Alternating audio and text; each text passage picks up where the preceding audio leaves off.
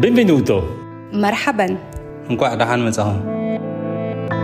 Bienvenido. Hoş geldin. Добро пожаловать. Ahlan wa sahlan. Bem-vindo. Barigalost. Amadid. Willkommen im Bundesasylzentrum. Dies ist ein Podcast des SEM, des Staatssekretariats für Migration, und wir möchten aufzeigen, was es alles braucht, damit ein Bundesasylzentrum funktionieren kann. Dazu sprechen wir mit Menschen, die in unterschiedlichsten Funktionen in den Schweizer Bundesasylzentren, in den BATS, wie wir sagen, arbeiten. Ich bin Erik Thurnherr, ich arbeite in der Kommunikationsabteilung des SEM und bei mir ist heute eine Person, die nicht in einem Bundesasylzentrum arbeitet, sondern quasi darüber steht. Es ist die Vorsteherin des SEM, Staatssekretärin Christine Schranner-Burgener. Herzlich willkommen, Christine. Guten Morgen, Erik. Ja, wir sehen uns ab und zu beim Arbeiten. Wir haben die Büros nicht weit voneinander weg. Aber wir kennen uns nicht gut. Trotzdem duzen wir uns. Das ist beim SEM so üblich. War das deine Initiative oder war das vorher schon so? Ich weiß gar nicht, ob das schon vorher so war, aber für mich war das immer üblich. Also ich war ja Botschafterin und äh, habe alle in der Regel vier Jahre meinen Standort gewechselt und überall habe ich sofort immer gesagt, äh, ich bin die Christine. Im asiatischen Bereich war das etwas schwieriger, weil äh, die Asiaten sind sehr hierarchisch denkend und daher war es auf der Botschaft in Bangkok äh, nicht durchsetzbar, dass mich die Thais dann äh, mit Christine ansprachen, aber sie sagten mir halt dann Tantut, das ist auf Thai die Botschafterin. Gut, aber ich denke, beim SEM passt das ganz gut, dass du, also Christine, wir sprechen in diesem Podcast ja über Bundesasylzentren. Du bist immer wieder in diesen Zentren zu Besuch. Wie erlebst du den Betrieb und das Leben dort? Ja, für mich ist es sehr wichtig, immer wieder regelmäßig in die Zentren zu gehen, um wirklich zu spüren, was abgeht, wie, wie die Leute sich fühlen. Also ich versuche auch bei jedem Besuch mal ganz kurz mit einem Asylgesuchstellenden oder Stellerin zu sprechen und äh, habe auch dann so das Gefühl, dass ich den Bezug nicht verliere zu den Leuten, wo, um die es ja eigentlich geht. Aber natürlich ist es auch für mich sehr, sehr wichtig, mit meinen Mitarbeiterinnen und Mitarbeitern vor Ort zu sprechen, was läuft, äh, wie sie sich fühlen. Und ich weiß auch, dass es eine sehr große Belastung ist. Und ich habe großen Respekt für alle Mitarbeitenden in diesen Zentren. Ist es das, was du vor allem wahrnimmst, also diese Belastung? Oder was ist für dich das Wichtigste, was du, was du spürst dort? Ja, ich spüre auch eine gewisse Unruhe in diesen Zentren. Das ist aber bedingt dadurch, dass die Leute ja äh, maximal 140 Tage dort verbringen. Das heißt, es ist ein Kommen und Gehen. Und äh, man spürt dann plötzlich auch, das ist ein kleiner Kosmos, da sind so viele Menschen von verschiedenen Kontinenten auf einem Platz, weil man denkt vielleicht von außen, ja, das ist eine homogene Gruppe, aber das ist gar nicht so. Die Leute kennen sich ja nicht, die dort äh, gezwungen sind, äh, miteinander äh, unter einem Dach zu leben. Und daher spürt man schon ein bisschen diese Unruhe, aber das ist sicher auch, weil diese Leute äh, in einer unruhigen Situation sind. Sie wissen nicht, ob sie einen positiven Bescheid bekommen, ob sie wieder zurückgehen müssen. Sie haben vielleicht sehr viel Leid durchgelebt. Sie hatten eine lange Flucht. Ähm, sie haben vermissen wahrscheinlich ihre Familien zu Hause. Also das sind sehr viele Schicksale und das spürt man ganz stark, wenn man dort reingeht. Und ähm, dann spüre ich aber auch die Mitarbeiter, die, die voll engagiert dort arbeiten und eben sieben Tage, 24 Stunden äh, dort, also nicht immer dort verbringen, aber das ist ein Betrieb, der nie schließt. Und das spürt man. Aber wir haben ja Mühe, Leute zu finden, oder? Also wir, nicht nur wir, alle im Moment in der Schweiz oder viele Arbeitgeber kämpfen um die Fachkräfte. Wie können wir, wie kann das SEM junge Menschen dazu bringen, in einem Batz arbeiten zu wollen? Ja, ich, ich würde das sehr begrüßen, oder? Und weil ich, ich selber, die so oft in diese Zentren geht, finde es absolut spannend, dort zu arbeiten, äh, weil es ist so vielfältig, kein Tag ist gleich. Äh, man hat eine große Verantwortung, man hat aber auch sehr viel Gestaltungsmöglichkeit. Äh, es ist spannend, mit so vielen Menschen zusammenzukommen. Äh, ich denke, ähm, es ist ein sehr ähm, attraktiver Beruf, in einem Zentrum zu arbeiten. Vielleicht ist es schwierig, das zu vermitteln, weil wir ja die Zentren nicht ähm, ganz öffnen an die äh, Öffentlichkeit. Das heißt, man kann nicht einfach rein und mal schauen, wie es dort aussieht. Und äh, das ist natürlich zum Schutz äh, der Personen, die dort äh, eine gewisse Zeit verbringen. Mhm, aber genau dieser Punkt, oder, der bringt uns ja auch viel Kritik ein, dass wir da die Medien nicht reinlassen, äh, dass wir die Zentren eigentlich nicht für die Öffentlichkeit öffnen können. Ein Vorwurf, der ab und zu kommt, ist, dass die Bedingungen in diesen Zentren menschenunwürdig seien und dass die Leute dort fast wie in einem Gefängnis leben würden. Was sagst du dazu? Ja, das vielleicht, weil man eben nicht rein kann. Aber ich, als ich vor mehr als zwei Jahren angefangen habe hier im SEM, äh, wollte ich das ein bisschen ändern. Und ich glaube, das haben wir jetzt auch schon getan, dass wir äh, immer wieder Gruppen auch reinlassen, sagen wir vom Medienschaffenden. Das haben wir öfters jetzt getan, damit eben ein anderes Licht auf diese Zentren kommt. Und es ist ein, eine Balance zwischen öffnen und zeigen, äh, dass wir vieles gut machen und äh, dass es eben nicht Gefängnisse sind und auf der anderen Seite den Persönlichkeitsschutz äh, zu gewähren für die, die dort äh, drin leben müssen.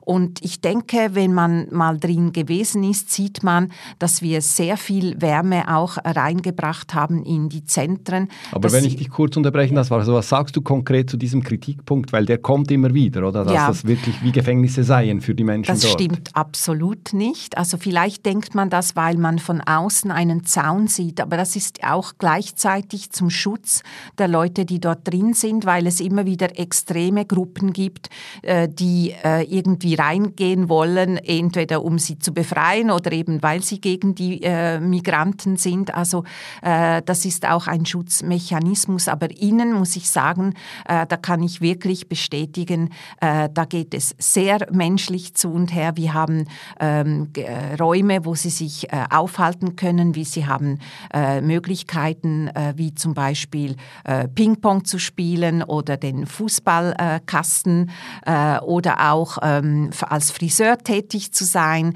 es gibt Deutschunterricht, es gibt Ausflüge. Ähm, ich merke auch, dass die Betreuenden mit äh, wirklich mit äh, großem Herzblut bei der Arbeit sind und äh, dass die Menschen dort gut aufgehoben sind. Auch äh, oft können sie ja selber auch mithelfen zu kochen. Das wäre mein Wunsch, dass wir das noch verstärken könnten. Äh, vieles möchte ich auch noch äh, klar verbessern, äh, noch mehr tun in den Zentren. Äh, aber da fehlt uns einfach im Moment schlicht das Geld, weil wir sehr viel Finanzen brauchen, um den, die Menge Menge der Migranten, die jetzt kommen, äh, überhaupt aufzunehmen und die Verfahren durchzuführen. Ich möchte noch auf einen zweiten Kritikpunkt zu sprechen kommen, der auch kommt. Und der kommt eigentlich fast von der gegenteiligen Seite oder behauptet fast das Gegenteil, nämlich dass die Menschen in den Bundesasylzentren zu frei seien und dass deshalb für die Anwohner Gefahr und, und Gewalt von diesen Bats ausgehe. Was sagst du dazu? Ja, das sind ja keine Kriminellen, das sind Migranten, die gekommen sind. klar sind einige, die vielleicht illegal eingewandert sind, aber das sind keine Kriminellen. Und äh, natürlich gibt es Vorfälle, das sind aber vielleicht etwa zwei Prozent aller. Äh, wenn man denkt, wir haben im Moment etwa 10.500 Betten besetzt und nur zwei Prozent davon ähm, ja, machen Sachen, die äh, eigentlich eben nicht erlaubt sind und die ich auch verurteile, weil ich finde, die Personen, die hierher kommen, um Schutz zu suchen, die sollen sich auch äh, dementsprechend benehmen. Das heißt, unsere Gesetze respektieren. Und das ist dann halt schade, wenn eine kleine Minderheit das nicht macht und äh, den anderen schadet und ihnen ein schlechtes Bild gibt in der Öffentlichkeit. Das bedauere ich sehr, aber wir können die Menschen ja auch nicht einsperren. Ähm, das dürfen wir weder von Gesetzes wegen noch wäre das auch, das wäre auch gegen internationales Recht. Ich habe äh, mehr als die Hälfte oder sagen wir ja mehr als die Hälfte meines Lebens im Ausland verbracht und ich habe sehr viele Institutionen in anderen Ländern äh, besucht, äh, wie zum Beispiel auch äh, so Immigration Detention Centers. Das sind dann eben solche ähm, äh, Zentren, wo illegal Eingewanderte eingesperrt werden und das waren tatsächlich Gefängnisse und diese Bilder gehen mir schon nicht aus dem Kopf, äh, weil das ist wirklich unmenschlich äh, Leute jahrelang einzusperren, obwohl, weil sie nur illegal eingewandert sind. Und das ist nicht das, was wir wollen. Mhm. 10.500 Plätze hast du vorhin erwähnt, die besetzt sind. Das ist über der Kapazitätsgrenze des SEM, über der Kapazitätsgrenze des Notfallplans sogar. Wir bräuchten also zusätzliche Plätze und zusätzliche Unterkünfte, aber das ist äußerst schwierig. Weshalb ist es so schwierig, diese Unterkünfte zu finden? Hm. Ja, man muss ja auch wissen, also wir haben äh, selber äh, vom Bund her kein Terrain, kein Land, äh, keine Gebäude, die wir einfach so äh, benutzen könnten äh, aus dem Stehgreif, äh, sondern wir haben im 2014 zusammen mit den Kantonen vereinbart, dass man sechs Asylzentren bildet, wo die Verfahren stattfinden.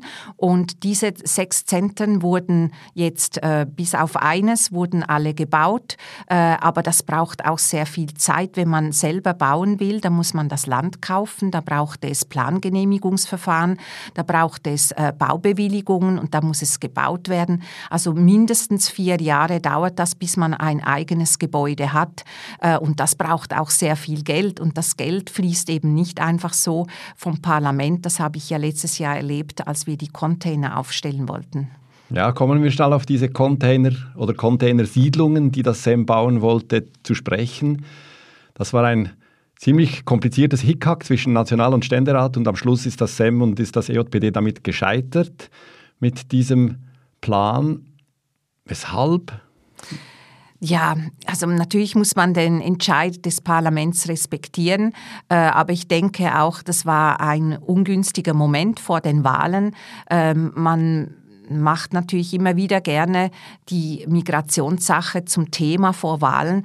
Und äh, das war sehr schwierig in diesem Moment, äh, die, diese, diesen Plan durchzubringen, obwohl alles sehr gut aufgegleist war, sagen wir, mit Plänen, äh, die wir mit der Armee hatten. Wir hätten äh, Standorte von den Armeen benutzen können äh, und dann hätten wir die Container bestellen und sehr rasch äh, ein, also installieren können. Das hätte etwa so viel vier Monate gedauert. Und das hätte uns wirklich über diese ganze Zeit geholfen.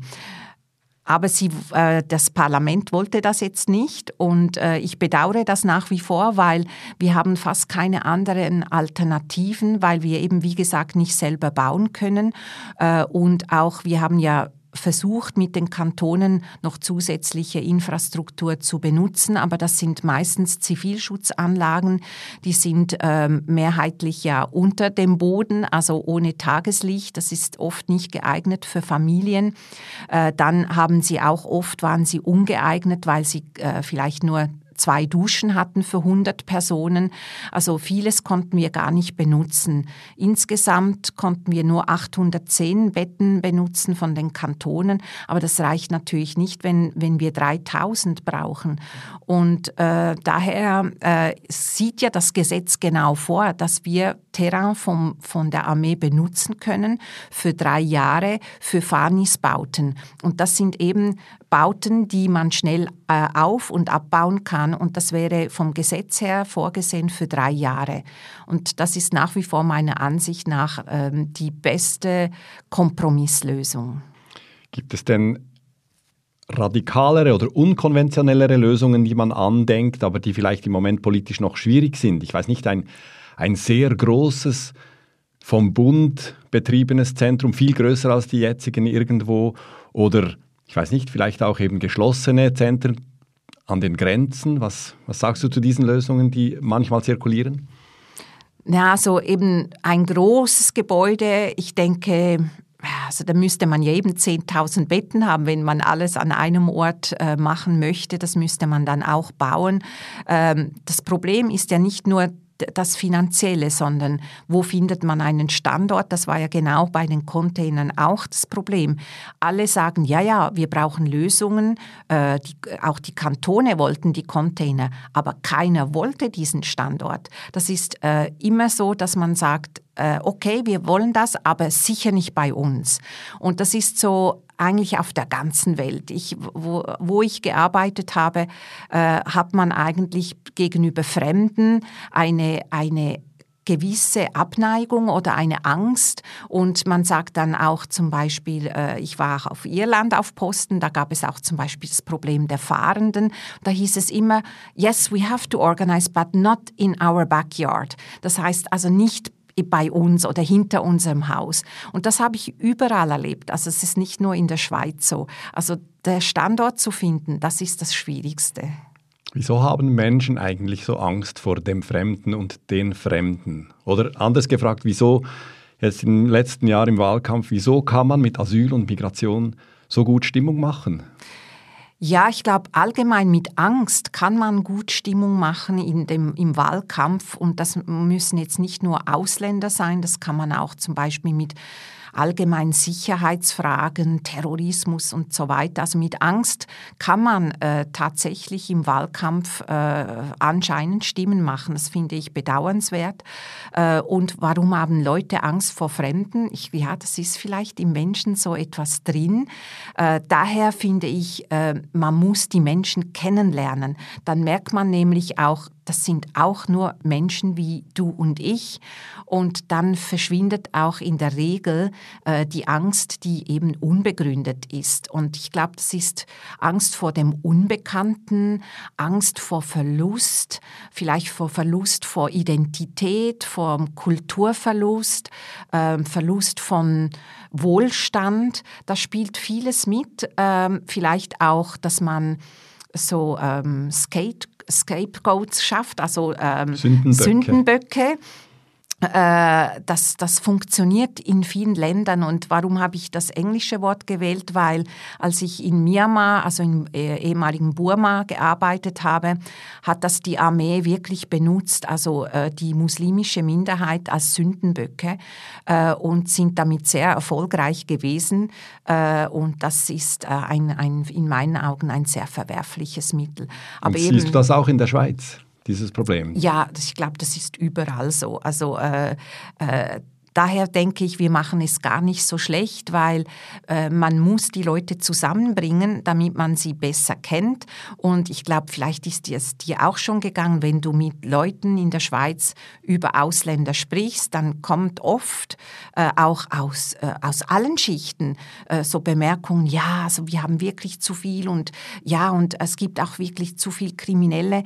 Und dann, wenn ich dann sage, ja, aber zum Beispiel deine Putzfrau kommt ja auch aus Rumänien, ja, die, die ist ganz genau. toll, oder? Und die ist wirklich nett. Und dann weiß ich, aha, wenn man sich kennt, äh, dann ist es ganz anders. Und daher äh, finde ich, machen wir es recht gut, dass wir die Menschen verteilen in die Kantone nach einem Verteilschlüssel, damit wir verhindern, dass es Ghettobildung gibt wie in anderen Ländern in Europa. Aber wie ist denn die Situation nüchtern betrachtet in der Schweiz, jetzt gerade auch im Vergleich mit Europa? Äh, ich finde es, wir machen es recht gut. Wir haben ja seit 2019 ein rasches Asylverfahren.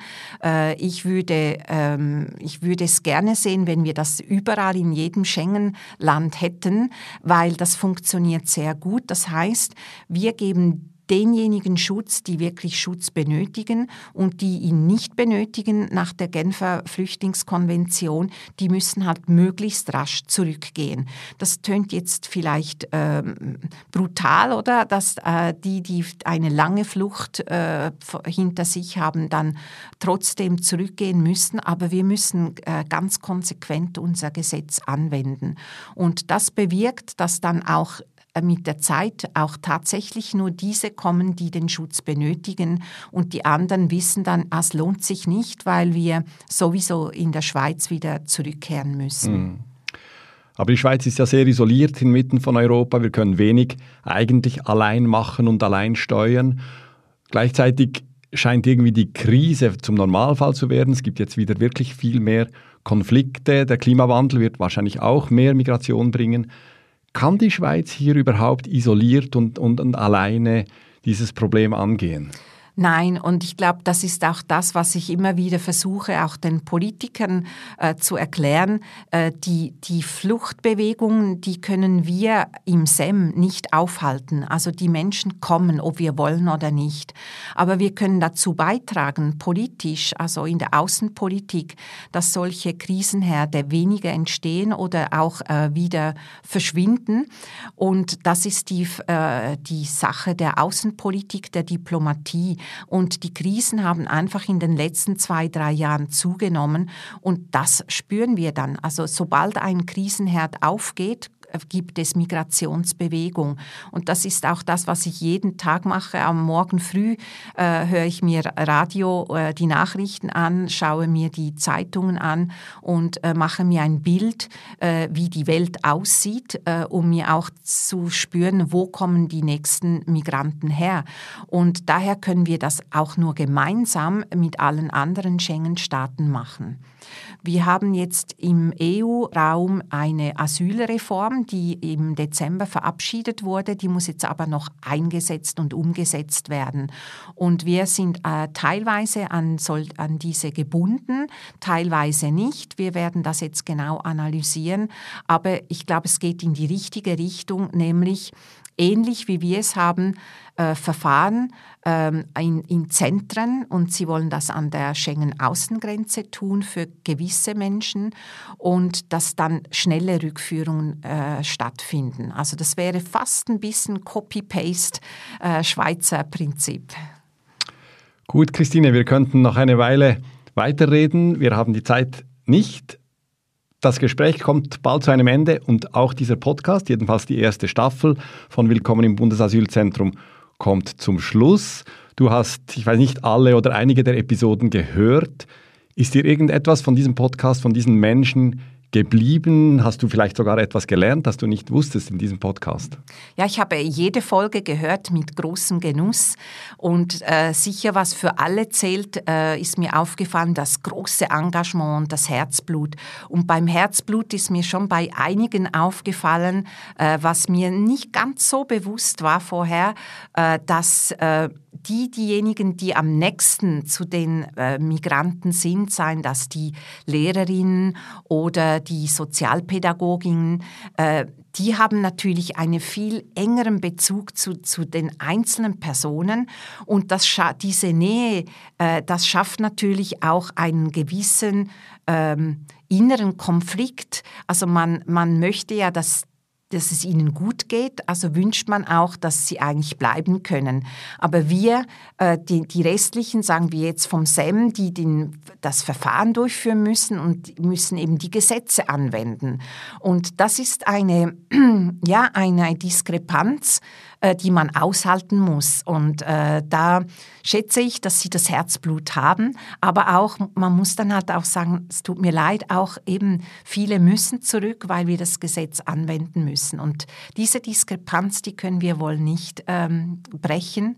Äh, damit muss man umgehen können. Und wenn jetzt du noch mal jung wärst und in ein Bundesasylzentrum gehen könntest und einen Job machen, was würdest du gerne machen, wenn du nicht Staatssekretärin wärst?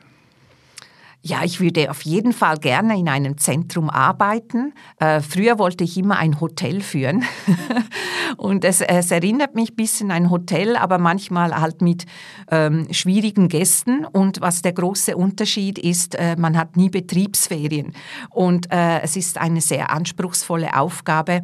Ja, wenn ich wählen könnte, ähm, vermutlich Sozialpädagogin, äh, weil ich finde das sehr spannend, weil man dann im direkten Kontakt mit den Menschen ist. Und ich wünsche mir, dass wir noch mehr solche Personen in den Zentren haben, dass wir in Zukunft auch die finanziellen Mittel dazu bekommen. Das hoffen wir mit dir. Vielen herzlichen Dank für dieses Gespräch, Christine. Danke dir, Erik. Merci. Bon midi, Dida. Спасибо. Пока. Шукран. Ма салема. Arrivederci. Hoşça kal. Dite nemir. Ma Da Dahanual. Adeus.